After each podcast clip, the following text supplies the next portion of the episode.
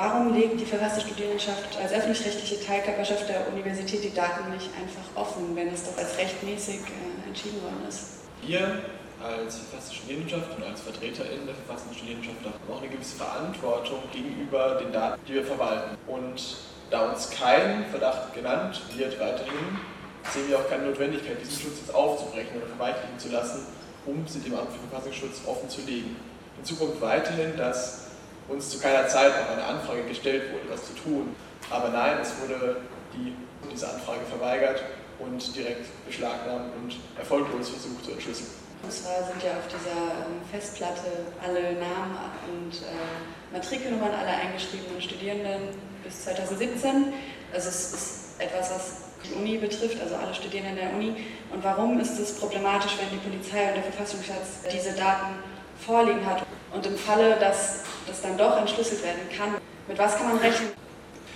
Die Problematik, äh, denke ich, äh, dürfte relativ äh, klar sein. Wenn ähm, das tatsächlich gelingen sollte, eine solche Entschlüsselung vorzunehmen und diese Daten dann beim Bundesamt für Verfassungsschutz vorliegen, dann wird das Bundesamt natürlich diese auch durchforsten, die ganzen Daten, und im Zweifel eben dann auch im Sinne seiner Kompetenzen, nämlich im Vorfeld, äh, von allen möglichen politischen äh, Dingen äh, schon zu agieren, auch diese auch personenbezogene Daten abgleichen mit dem, was bei ihm an Bestand da ist und möglicherweise dann auch ähm, registrieren. Und das kann natürlich dazu führen, dass Einzelpersonen dann in den Fokus des Verfassungsschutzes fallen.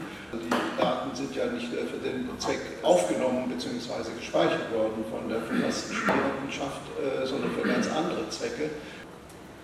Jetzt sind wir alle in der Generation, wo Facebook normal ist. Es kennen viele dieses Argument, ich habe doch nichts zu verbergen.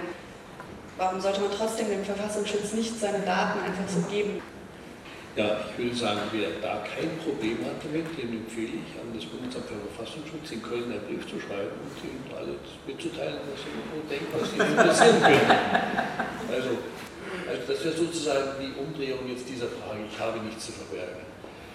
Der Datenschutzbeauftragte des Landes Baden-Württemberg hat vor ein paar Jahren hier, hier in diesem Saal auch, der hat auf diese Frage gesagt, jemand sagt, ich habe nichts zu verbergen, dann sagt er, Sie sind ein ganz armer Tropf. Das Problem ist ja dieses, bei den Verfassungsschutzdaten oder Daten, die der Verfassung in die Hände bekommen, haben sie ihre Deutungshoheit verloren. Man muss jetzt ja gar nicht so weit gehen, dass man sozusagen ganz so Schlimmes gemacht hat, ja, sondern also vielleicht für Sie zum Beispiel, dass man Atomkraftgegner ist. Da gibt es zum Beispiel den, im letzten Datenschutzbericht der, der Bundesdatenschutzbeauftragten die Sache unglaublich aber wahr. Da berichtet sie, dass der Verfassungsschutz Daten von Atomkraftgegnern wohlgemerkt nicht Militanten, nicht irgendwie durch Strafverfahren aufgefallen sondern rein die Tatsache, dass sie Atomkraftgegner sind, gespeichert hat. Und dann hat sein Schriftwechsel dazu zwischen dem Datenschutzbeauftragten und dem Bundesinnenministerium und dann zitiert sie aus diesem Schriftwechsel, weil die derzeitige Wirtschaftsweise die Atomkraft befürwortet. Aus diesem Grunde sind Leute, die gegen die Atomkraftwerk sind, auch gegen unsere Wirtschaftsweise und damit gegen unser gesellschaftliches System. Damit dürfen wir sie, möglicherweise Leute, die Anhaltspunkte für verfassungsfeindliche Bestimmungen bilden, speichern. Das ist keine Komik. Natürlich, wir haben jetzt die, das Beispiel, der Titel für diese Veranstaltung, alle verdächtig. Natürlich sind nicht alle verdächtig, aber die Hoheit darüber, was insofern zum Verdächtigen wird, hat das Amt und niemand anders. Und das ist eigentlich das Problem an, der ganzen, an, dieser ganzen Angelegenheit. Ja. Und da würde ich, bin ich sozusagen recht eigentlich froh darauf, dass jetzt hier die verfasste Studierendenschaft da einfach die Hacken ein bisschen zusammenknallt und sagt, so können wir das nicht machen, denn wir haben eine Verantwortung, dass die Datenschutzgesetze auch für die verfassten Studierenden gelten und dass die nicht jetzt aus irgendwelchen Kombinationen von Möglichkeiten von Fächern, von hier ist da, ach, der Name war hier da und da mal in der Zeit das und dann wird dann eben ein Konstrukt gemacht, das hat man alles nicht in der Hand. Also wenn, wenn man dieses Backup nimmt, dann muss jedes Datum, auch wenn es dann gesagt wird, okay, einmal wir wollen damit gar nichts anfangen, aber es muss informationell abgetastet werden. Wenn Sie das übersetzen in zum Beispiel eine Polizeikontrolle, dann würden Sie die Polizeikontrolle durch einen Polizisten wahrnehmen. Dann würden Sie sagen, das mache ich nicht. Aber in dem Augenblick, wo das maschinell geschieht, wo das EDV-mäßig geschieht, soll es plötzlich kein Problem mehr werden. Und das ist sozusagen etwas, was wir eigentlich hier noch richtig verstehen lernen müssen. Abgesehen von dem guten Wetter ist der Saal jetzt vielleicht auch aus anderen Gründen nicht so ganz voll. Wie stellst du dir vor, könnte die Studierendenschaft sich da nochmal mehr mobilisieren, dass nicht nur juristischer, sondern auch politischer Druck aufgebaut wird? Also ich glaube, es hängt zunächst mal damit zusammen, dass es ein irgendwie auch abstrakter Sachverhalt ist. Wir haben es ja jetzt gehört, als Uwe das erklärt hat und auch mit dem, was gerade gesagt wurde, dass es irgendwie schon komplex ist und auch ähm, für mich als Nicht-Juristen ähm, relativ undurchsichtig war am Anfang.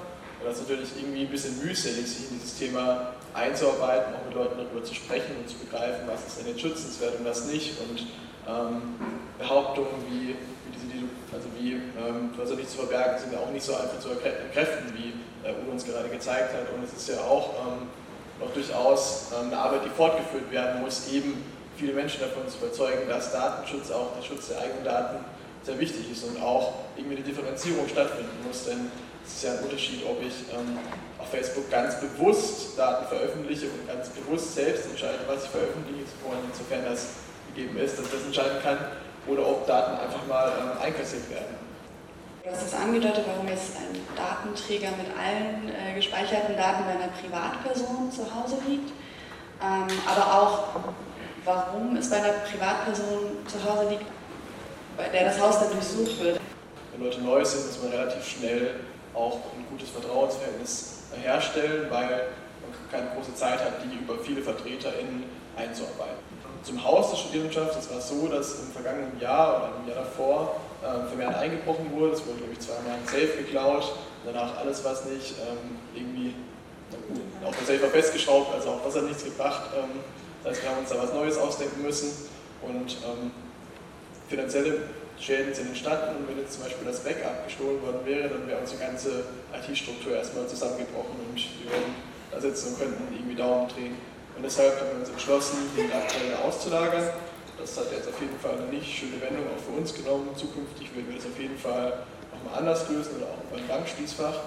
Aber ähm, damals war das Vorgehen, was, was wir gewählt hatten, was ja auch, wie gesagt, vorhin schon erwähnt, durch Zenders geprüft wurde, datenschutzrechtlich in Ordnung ist.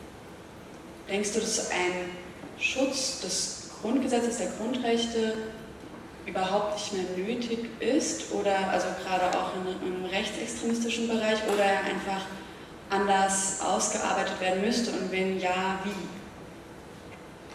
Natürlich äh, ist der Schutz äh, der Grundrechte äh, notwendig. Und da gibt es ja auch Institutionen dafür, die dazu berufen sind. Ne? Das sind natürlich nicht zuletzt die Gerichte und insbesondere das, die Verfassungsgerichte und das Bundesverfassungsgericht ähm, die das zu bewerkstelligen haben. Äh, das Problem liegt eben darin, äh, wenn man den Grundrechtsschutz einem Geheimdienst überschreibt, einem Geheimdienst, der selbst notgedrungen Demokratie, Verfassung und Rechtsstaat schädigen muss, weil er mit seinen geheimen Mitteln und Methoden nicht wirklich demokratisch zu kontrollieren ist, und intransparent ist. Äh, wir kennen das ja von äh, den äh, parlamentarischen Untersuchungsausschüssen in Sachen NSA, NSU zu Genüge, was passiert. Im Zweifel werden dort dann eben vor, beziehungsweise nicht dort, sondern werden vorher Akten geschreddert, beziehungsweise eben den Ermittlungen entzogen. Das erleben wir lange häufig oder eben passiert es per Schwärzung und per Aktenmanipulation. Das heißt also, mit solchen Mitteln und Methoden schützt man keine Grundrechte und die Verfassung schon gar nicht. Eben wie gesagt, mit verfassungswidrigen Methoden. Also, die Alternative. die ging es ja auch noch. Ähm, die Frage, also wie gesagt, wir brauchen vielleicht doch eher keine Alternative, weil wir eben die äh, eine Struktur haben. Ne? Also Polizei gehört natürlich dazu. Ne? Äh, auch äh, Polizei ist dazu berufen, äh, die Grundrechte ähm, äh, nicht nur einzuhalten, sondern auch zu schützen. Und, und wie gesagt, die, Justiz. Aber wenn man jetzt meint, wirklich, wir bräuchten noch ähm, ja, gegen mögliche Gefahren, die sich in der Gesellschaft auftun, äh, etwa gegen Rechts, gegen Neonazis und dergleichen. Wir brauchten bräuchten da noch doch eine Stelle, dann würde ich vorschlagen, so eine Art Dokumentations- und Forschungsstelle einzurichten, die, die vollkommen unabhängig ist, also nicht der Regierung obliegt, sondern eben unabhängig ist und ähm, gut ausgestattet mit Finanzen und Personal und die dann meines Erachtens besser diagnostizieren kann, was sich in der Gesellschaft abspielt und wo mögliche Gefahren sich auftun oder bestehen äh, um dann äh, die Bevölkerung zu informieren und die Politiker, Politikerinnen zu informieren über das, was sich da abspielt, um gegebenenfalls dann entsprechende äh, Konsequenzen gesetzgeberischer oder verwaltungsmäßiger Art daraus zu ziehen.